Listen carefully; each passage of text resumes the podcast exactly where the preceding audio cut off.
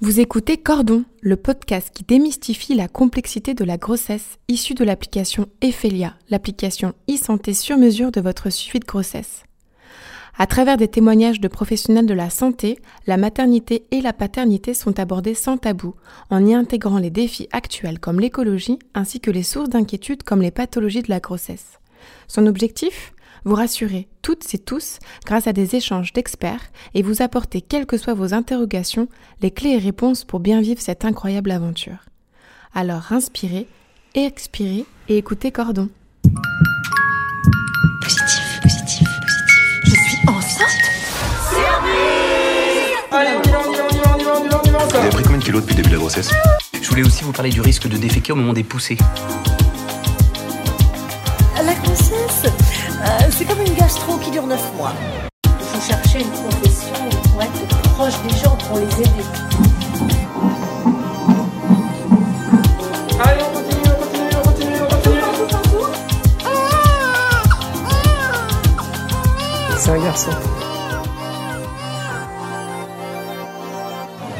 Bonjour à toutes et à tous et bienvenue dans un nouvel épisode de notre podcast Cordon.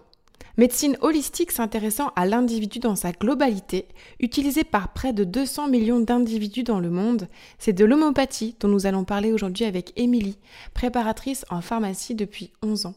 Bonjour Émilie. Bonjour. Et merci de venir nous parler d'un sujet des fois controversé qu'est l'homéopathie.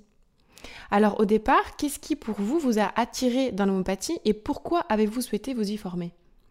Alors moi j'ai voulu commencer l'homéopathie parce que je trouve que c'est une médecine douce, naturelle, sans contre-indication et on peut traiter tout le monde, qu'il y ait une pathologie lourde ou pas, euh, on a des super résultats, il n'y a pas d'accoutumance, il n'y a pas de contre-indication, Peu donc d'effets secondaires. peu d'effets secondaires, donc euh, je trouve ça génial. Alors concernant ceux qui peuvent prendre de l'homéopathie, il y a les femmes enceintes qui en plus pendant la grossesse euh, ont pas mal de restrictions euh, côté médicaments. Du coup l'homéopathie peut être une alternative euh, idéale. Bah, effectivement, l'homéopathie pendant la grossesse est idéale, c'est une belle alternative car contrairement aux médicaments, ça ne passe pas la barrière placentaire, donc il n'y a aucun risque pour le bébé. Et on peut traiter différents maux pendant la grossesse, les nausées, euh, des vomissements qui surviennent pendant les trois premiers mois de grossesse. On peut traiter le- les troubles veineux, les jambes lourdes, la jambe sans repos, euh, les hémorroïdes. On peut traiter diverses pathologies, la toux, la constipation, le rhume. C'est vraiment euh, au cas par cas et c'est génial. En fait, on a des super résultats sans effets secondaires. On parle de la grossesse et il y a aussi la période du postpartum. Également, le postpartum peut être euh, aidé avec l'homéopathie, car il faut savoir que après l'accouchement, il y a un bouleversement hormonal qui se passe chez la maman, et donc on peut avoir, euh, on a un on peut avoir des soucis physiques et psychiques, parce qu'il ne faut pas oublier la fatigue qui peut être très importante, euh, le baby blues. et tout ça, on peut avoir diffé- différentes souches qui peuvent aider à passer cette étape. Et alors quand on parle euh, des mamans, il y a aussi les bébés. À partir de quel âge on peut prendre de l'homéopathie? L'homéopathie peut s'utiliser dès la naissance, sans contre-indication, pareil, euh, sans effet secondaire.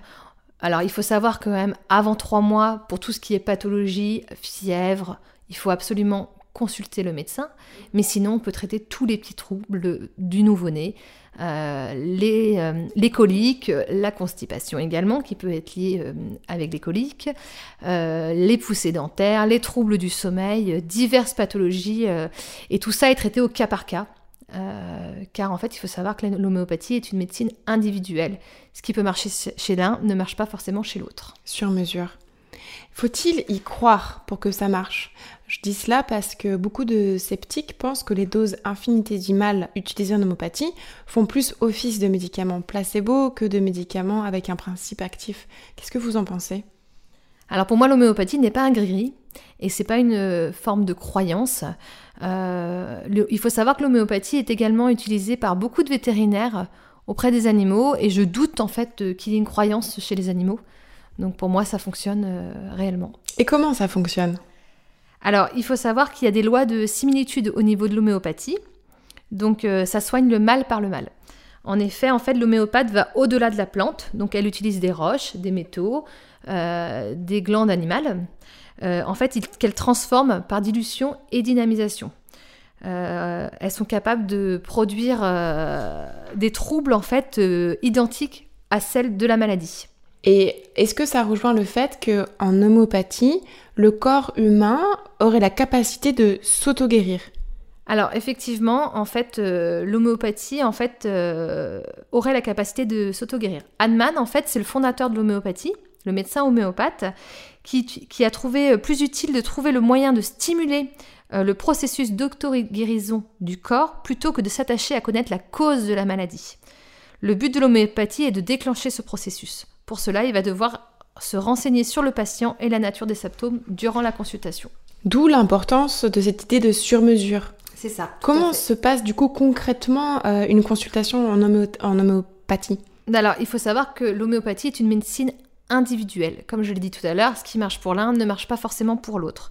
C'est pourquoi la- euh, le médecin ou le pharmacien va s'attacher à poser des questions sur le caractère, le goût de la personne, euh, afin de pouvoir délivrer le traitement le plus efficace et le plus adapté à la personne. Peu de pays aujourd'hui remboursent l'homéopathie et dans certains euh, pays comme les États-Unis ou la France, on durcit même les règles d'accès au marché. Comment voyez-vous euh, évoluer cette pratique dans les prochaines années et comment évaluez-vous le rapport qu'ont les gens avec euh, cette pratique?